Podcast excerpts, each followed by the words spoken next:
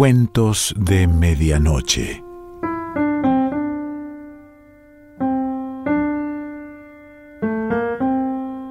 El cuento de hoy se titula El aura blanca y pertenece a Salvador Bueno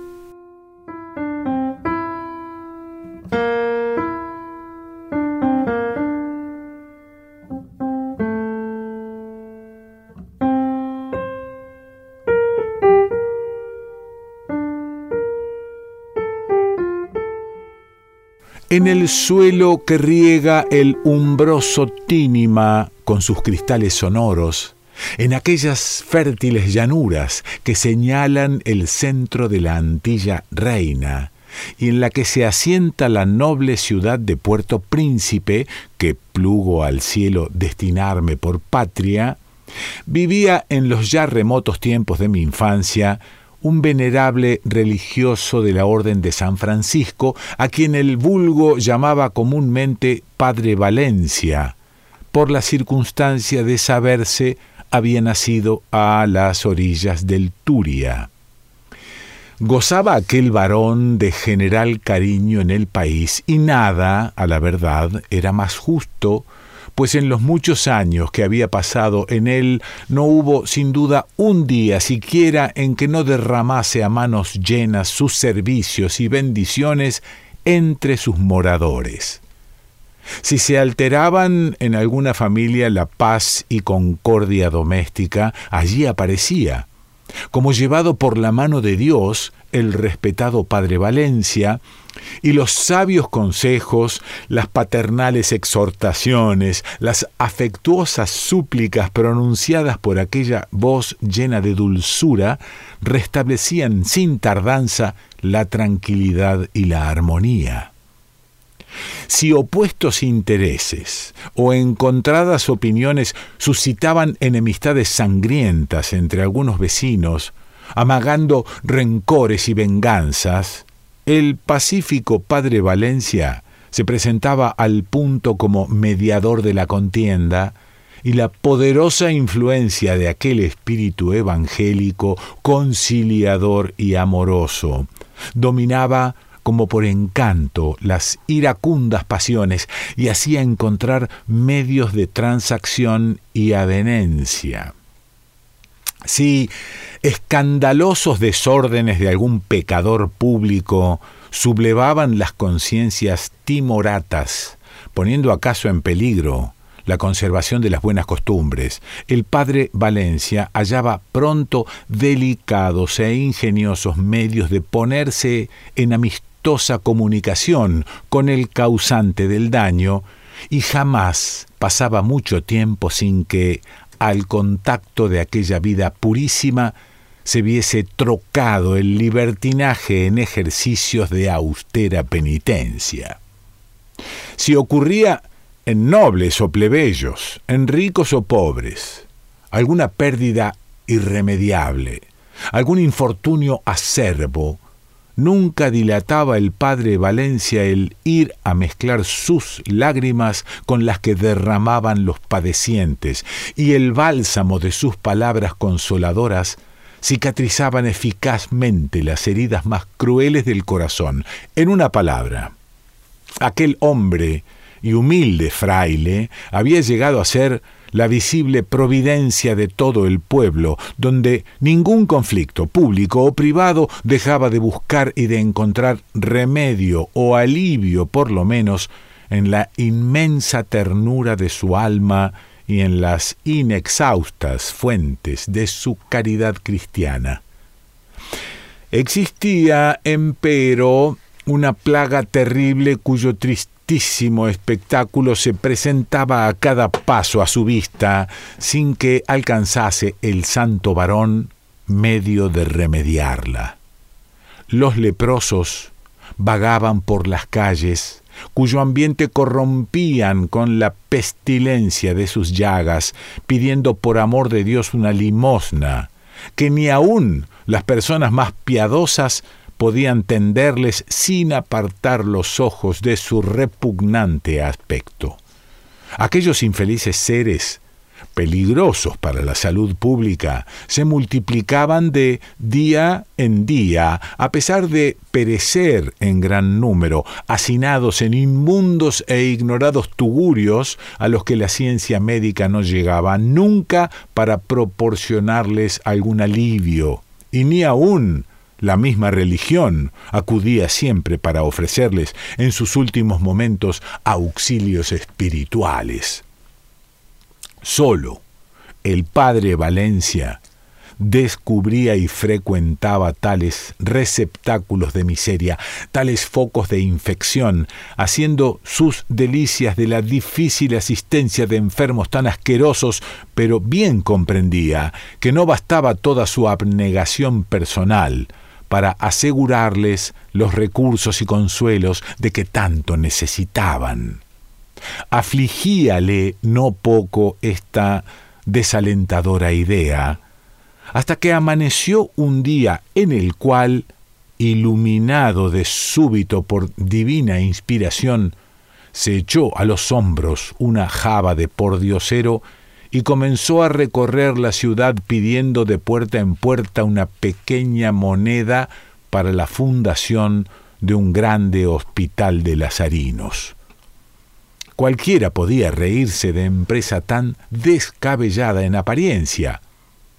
¿Cómo imaginar posible la reunión de fondos suficientes para construir, establecer y conservar un asilo de tal importancia con el solo recurso de la cuestión pública en una ciudad donde son poco numerosos los pingües caudales? La esperanza era verdaderamente absurda, según las probabilidades del juicio humano, pero para la fe del padre Valencia se presentó realizable y se realizó, en efecto. Algunos años le bastaron para levantar desde el cimiento vasto y hermoso edificio que hace y hará eternamente bendecir su memoria, a la ciudad del antiguo Camagüey y en el cual fueron acogidos con general aplauso centenares de enfermos de ambos sexos que hallaron en aquel aislado y saludable albergue, bajo la inmediata dirección del digno fundador, todas las comodidades y aún todos los goces compatibles con su situación. Las bendiciones del cielo que acompañaban constantemente al admirable franciscano, hicieron prosperar cada día más, mientras él estuvo a su frente, aquel hospital modelo del que se enorgullecía Puerto Príncipe. Pero llegó al cabo el inevitable momento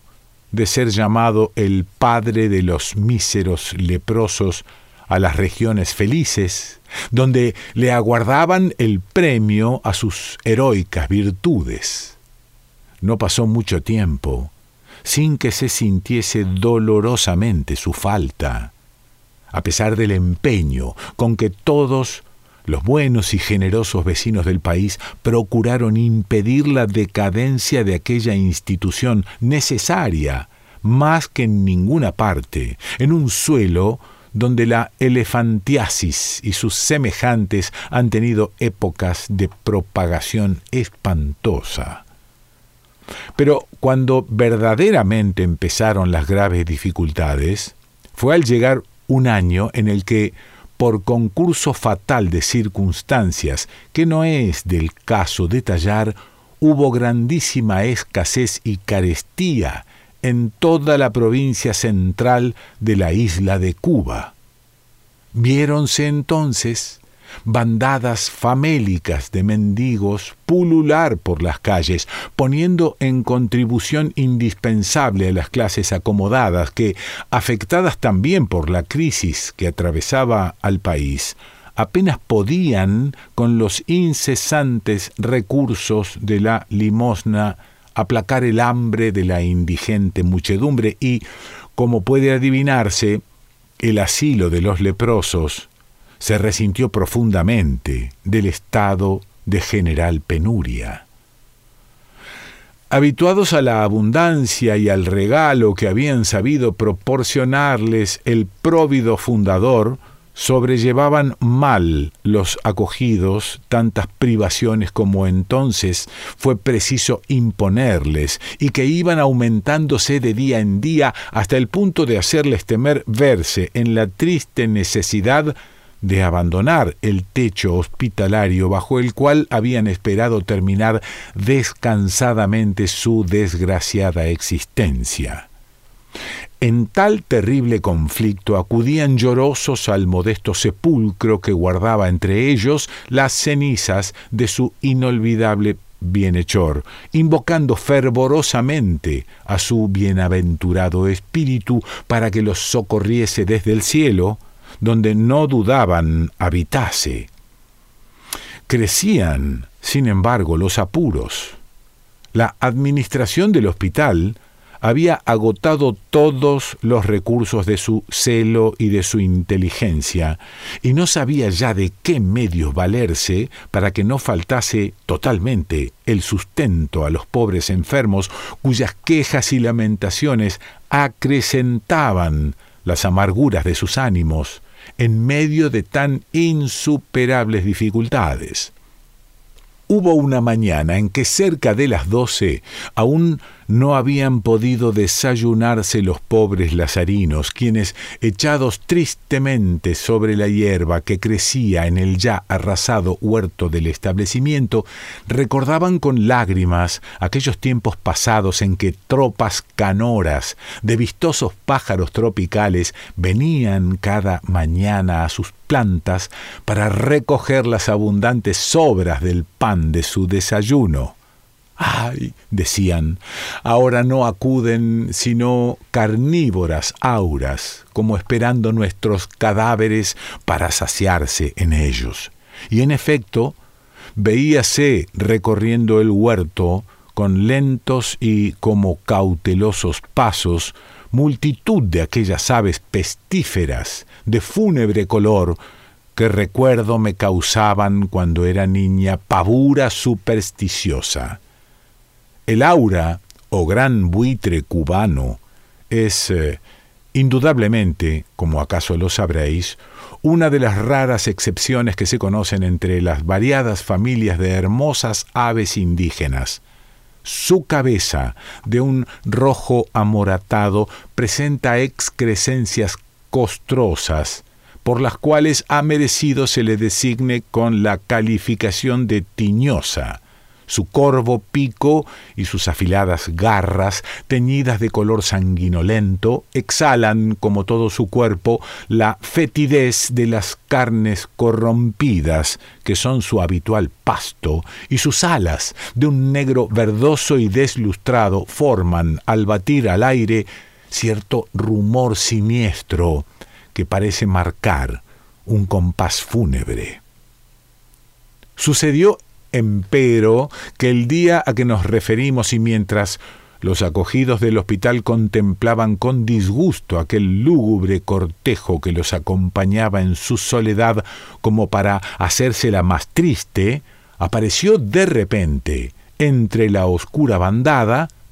un ave desconocida del mismo tamaño y de la misma forma que las auras, pero contrastando con ellas de una manera asombrosa. Blanca cual el cisne ostentaba en su cabeza, como en sus pies y en su pico, el color esmaltado de la rosa teniendo además, en vez de los huraños ojos de la familia a que parecía pertenecer por su figura, los dulces y melancólicos de la paloma torcaz. Sorprendidos los leprosos a vista de tan nueva y súbita aparición, se acercaron a ella llenos de curiosidad y, cosa rara, la tropa de negras auras levantó al punto el vuelo como espantada, pero el aura blanca, lejos de huir, se dejó atrapar mansamente y aún pareció querer acariciar con su suave aleteo las llagadas manos que la aprisionaban. Al día siguiente corría por Puerto Príncipe, conmovedor relato. Decíase que el alma del padre Valencia, tantas veces invocado en medio de crecientes angustias por sus pobres hijos, los lazarinos, había bajado a ellos en forma de un ave extraordinaria a la que todos convenían en llamar aura blanca. La novedad del suceso despertó de tal manera el interés general que hubo de hacerse la exhibición pública del ave, poniendo precio a la entrada, y fue tan grande la afluencia de gente que en pocos días se recaudó considerable suma, suficiente a subvenir a las urgentes necesidades del Hospital de San Lázaro. Pero no quedó en esto. El aura blanca paseaba en una jaula dorada por muchos de los pueblos de la isla y excitando en todos curiosidad vivísima, los puso en contribución voluntaria a favor del establecimiento, proporcionándole salir al cabo felizmente de todos sus apuros y entrar en un nuevo período de prosperidad y holgura. De ese modo, según la vulgar creencia, el caritativo fundador proveyó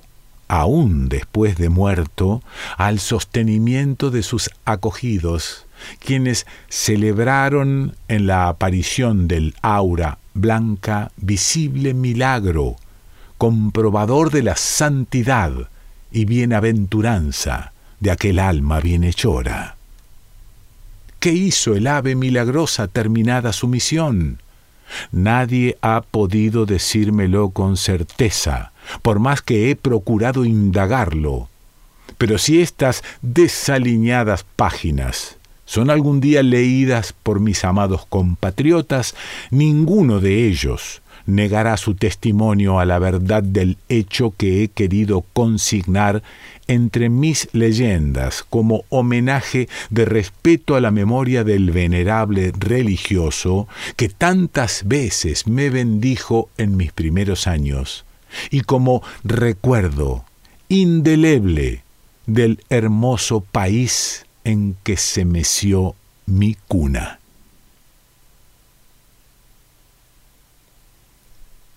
Salvador Bueno.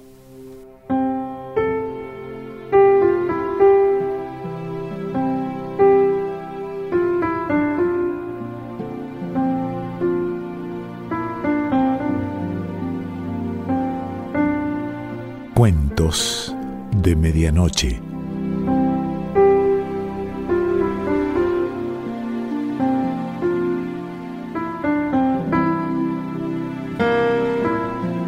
Selección Pancho Mondino. Idea y lectura Quique Pessoa.